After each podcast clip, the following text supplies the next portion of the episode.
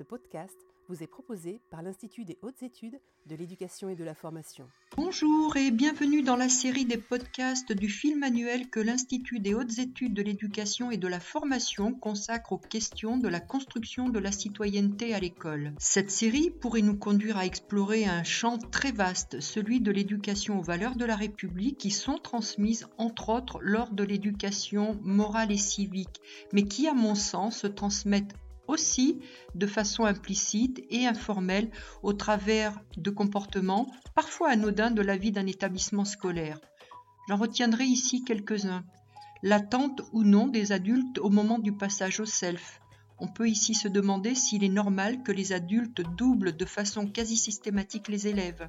Je poursuivrai en pensant au retard que l'on sanctionne lorsqu'ils sont le fait des élèves, qui nous rétorquent d'ailleurs que les professeurs aussi peuvent de leur côté arriver en retard. Enfin, l'usage des téléphones portables, qui est restreint, voire interdit aux élèves, là où il n'est pas rare de voir des adultes ne pas respecter cette règle. Je pourrais ainsi poursuivre l'inventaire de ces situations que l'on pense parfois sans conséquence, mais qui entraînent un véritable sentiment d'injustice de la part des élèves, voire des familles, et mettent ainsi à mal les fondements d'un état de droit. Dans mes fonctions, j'ai toujours défendu l'idée que l'éducation passe essentiellement par l'exemplarité des adultes. Il m'est souvent arrivé de ne pas être comprise. Bien entendu, les valeurs d'une démocratie et d'un état de droit s'enseignent, comme les mathématiques, les lettres ou toutes les autres disciplines, mais elles se font surtout vivre au travers des règles de vie de la cité et ici de l'établissement scolaire. Pour ne pas nous engager dans des émissions au long cours, je vous propose de circonscrire notre réflexion à l'exercice de la justice à l'école et son corollaire, les punitions ou les sanctions. Pour nous accompagner tout au long de notre série, j'ai invité Valérie Caillé, qui est maîtresse de conférences en sociologie à l'INSPE de Cergy, Paris Université, Benjamin Moignard, qui est professeur des universités en sciences de l'éducation et directeur adjoint à l'INSPE de Versailles, et enfin, Éric de Barbieux, que personne ne présente tant il est connu, mais qui est professeur émérite à l'université Paris-Est Créteil. Grâce à ces trois universitaires, nous écouterons successivement cinq émissions. Deux épisodes sur les constats qui nous conduiront à nous demander comment les élèves évaluent-ils la justice rendue à l'école et ensuite quelles sont les sanctions et punitions pour dire le droit et rendre la justice en établissement scolaire. Ensuite, lors d'une troisième euh, émission, nous nous intéresserons aux enjeux de cette réflexion. Et enfin, lors des deux derniers épisodes, nous aborderons les leviers et outils à disposition pour questionner cette problématique avec la communauté scolaire. Madame Caillé, vous serez notre unique intervenante sur ce premier épisode. Avec vous, nous allons poser le cadre général de notre réflexion. Je vous ai sollicité entre autres parce que votre sujet de thèse s'intitulait Le sentiment d'injustice sur les élèves.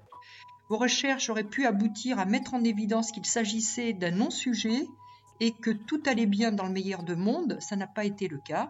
Pourriez-vous nous dire comment les élèves décrivent leur vécu en établissement scolaire?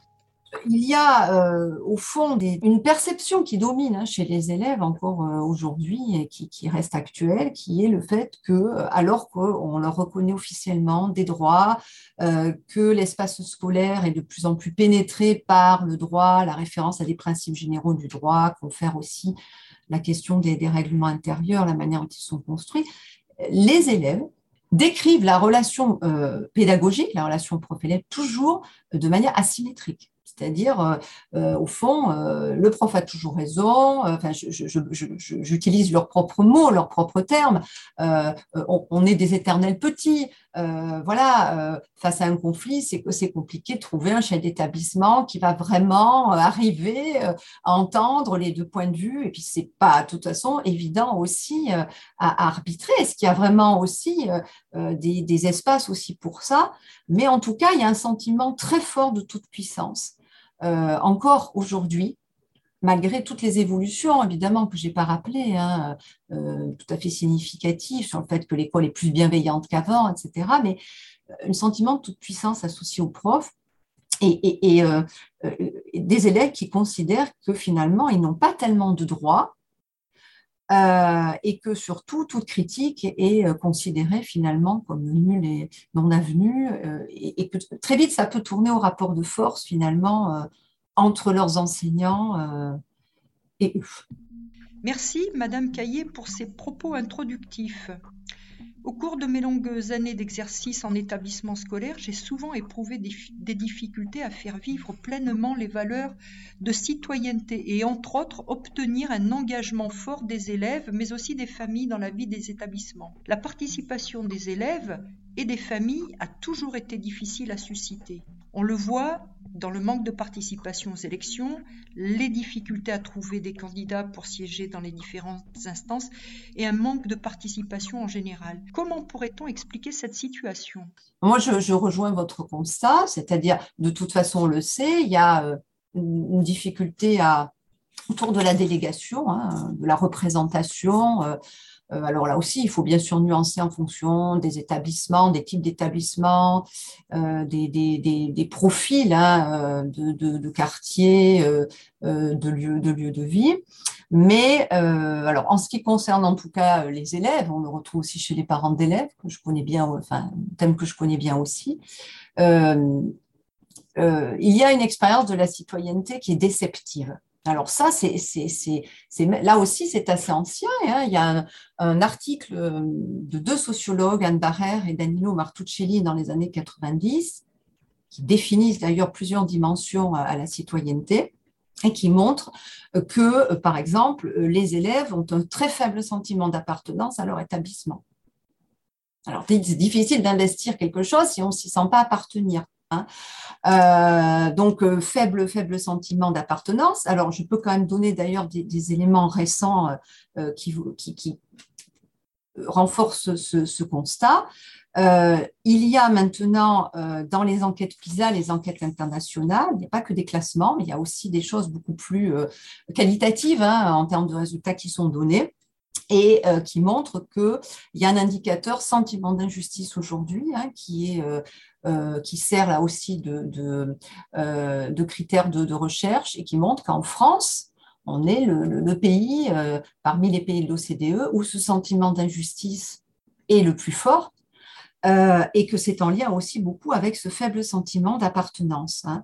Donc, parmi les neuf questions qui, qui permettent de construire cet indicateur d'appartenance à l'école, les jeunes Français sont dans la moyenne de l'OCDE pour quatre questions et au-dessous de la moyenne pour deux autres. Hein. Euh, donc, euh, c'est quand même ceux qui ont le sentiment d'appartenance le plus faible. Et parmi les facteurs qui expliquent cela, on a la relation avec les enseignants, j'y reviendrai aussi, j'insiste beaucoup là-dessus, qui joue un rôle important. Hein, les élèves français sont nombreux à dire qu'ils sont traités injustement par leurs professeurs, euh, que ces derniers sous-estiment leurs capacités, qu'ils les font moins participer que leurs camarades de classe, etc. Euh, donc ça, c'est quand même intéressant aussi de le noter. Alors, moi déjà, dans mes, travaux que j'avais menés euh, sur le secondaire, donc en collège et lycée, on voyait très nettement des propos d'élèves qui allaient tous dans le même sens autour du fait que euh, ben, ils n'avaient pas envie d'être délégués pendant toute leur carrière scolaire déjà. Ça, c'est un premier élément. Ils sont délégués un an, deux ans. Euh, c'est très, très rare de trouver des, délégués qui font carrière. Euh, et quand on les écoute vraiment, ils disent des choses extrêmement précises sur le fait qu'ils ne sont pas toujours formés d'ailleurs. Ça supposerait aussi que l'institution considère et trouve le temps de les former, considère que justement il y a un enjeu important. Ils disent que euh, c'est difficile de prendre la parole euh, dans un conseil de classe parce que euh, ils sont souvent deux hein, face aux enseignants, au personnel de direction, au CPE, et qu'il y a toujours le risque aussi de d'être comment dire du poids du jugement scolaire C'est-à-dire, au fond, attention à ce que l'on dit, parce que, bon, on ne sait pas comment euh, tel ou tel enseignant peut le prendre. Pourrait y avoir des rétorsions. Exactement. voilà, pour, voilà, des rétorsions, euh, instrumentalisation de la note, comme parfois ça, ça peut arriver dans les pratiques de classe euh, des enseignants, voilà, qui vont utiliser aussi les notes dans un but, on va dire, disciplinaire. Hein Voilà. donc il y a cette peur, cette peur de parler. Et puis, par-delà cette difficulté à prendre la parole, à être entendu vraiment dans, je dirais, et d'être considéré comme légitime dans ce qui est dit. Il y a les sujets aussi abordés, parce qu'en gros, en conseil de classe, on peut, il y a des choses qui concernent justement les éventuels conflits avec les enseignants qui sont difficiles à aborder dans ce cadre-là. Donc, mais à quel moment et où peuvent-ils être abordés? Voilà, ça c'est une vraie question. Et puis, dans ce qui est abordé, c'est finalement aussi un retour d'expérience du type euh, ça n'a servi à rien, ça ne débouche sur rien. On nous a entendu, oui, oui, on nous a entendu, hein, on nous a donné la parole, mais voilà, quelle, issue, sur quelle issue ça, ça débouche? Donc au final, ça, ça décourage un petit peu l'expérience de des élèves et des délégués qui ne finissent par euh, évoquer des problèmes euh, qu'on considère un peu comme marginaux, voire anecdotiques, les menus à la cantine, c'est une chose importante, j'en conviens, mais voilà, qui, ne, qui ne constitue pas voilà, le cœur et les principaux, euh, principales préoccupations euh, des élèves. Alors, la conséquence, c'est qu'en fait, du coup, les, élèves euh, vivent leurs problèmes de manière très individuelle. Donc, en fait, ça va se reporter sur... ça, va être, ça va être interprété en termes d'interaction. Euh, des conflits entre monsieur un tel, madame un tel et telle classe ou tel élève.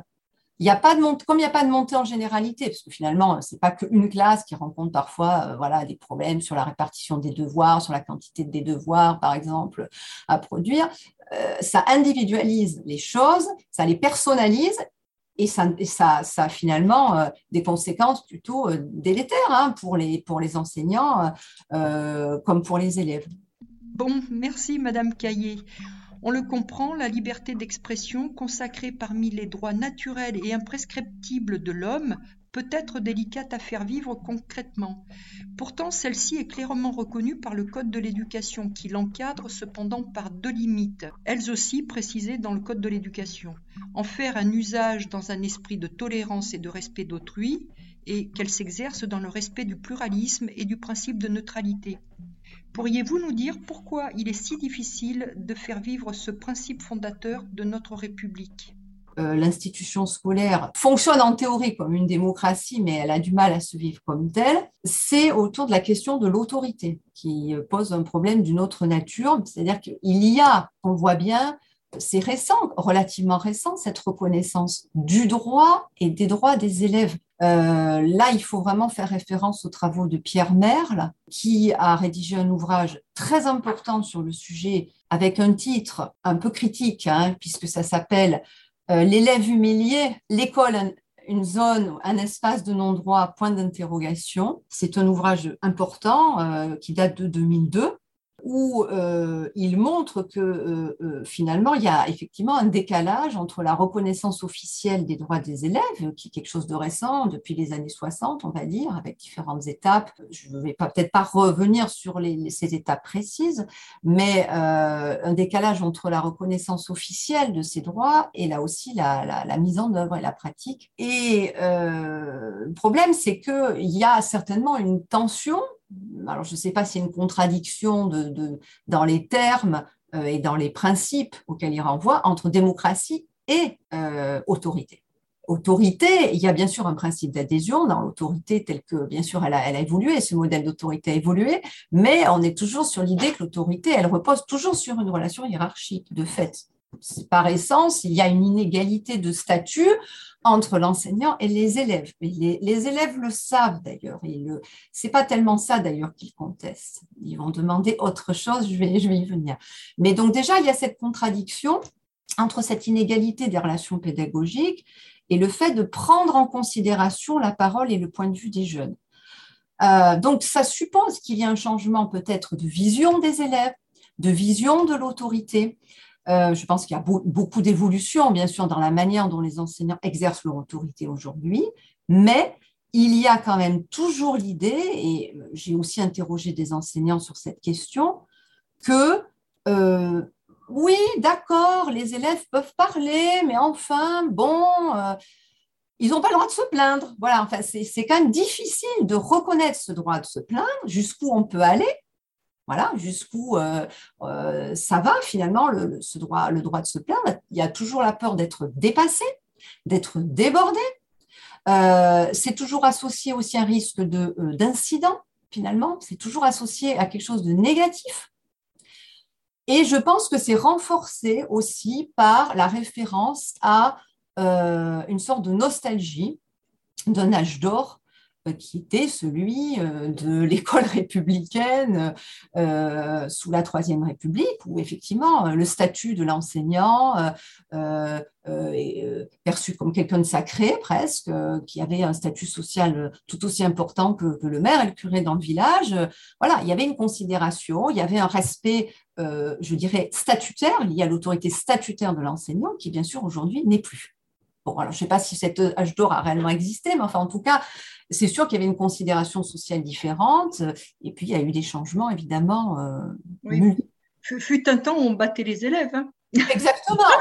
Et il y a des descriptions de chahuts collectifs, d'ailleurs, dans beaucoup de travaux de sociologie. Si on regarde les textes de Testanière, il y avait aussi du chahut. Mais bon, c'est un peu comme le carnaval, c'est-à-dire qu'on chahutait pour ensuite mieux rétablir euh, les règles, euh, les règles, je dirais, habituelles de vivre ensemble. Mais bien sûr que c'était un autre modèle d'autorité, mais c'était un modèle d'autorité, mais effectivement, euh, euh, les, les, coups, les brimades, les bonnets étaient de mise. Voilà, c'est sûr.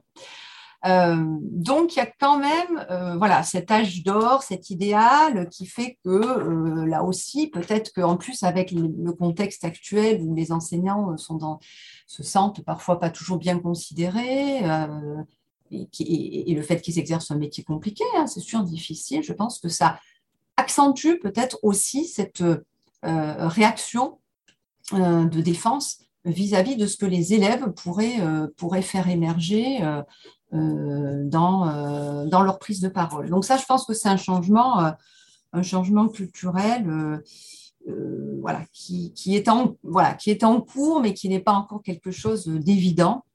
Euh, et qui renvoie à la vision de, l'élève et à son propre rapport aussi euh, au métier et à l'autorité. Merci Madame Caillé.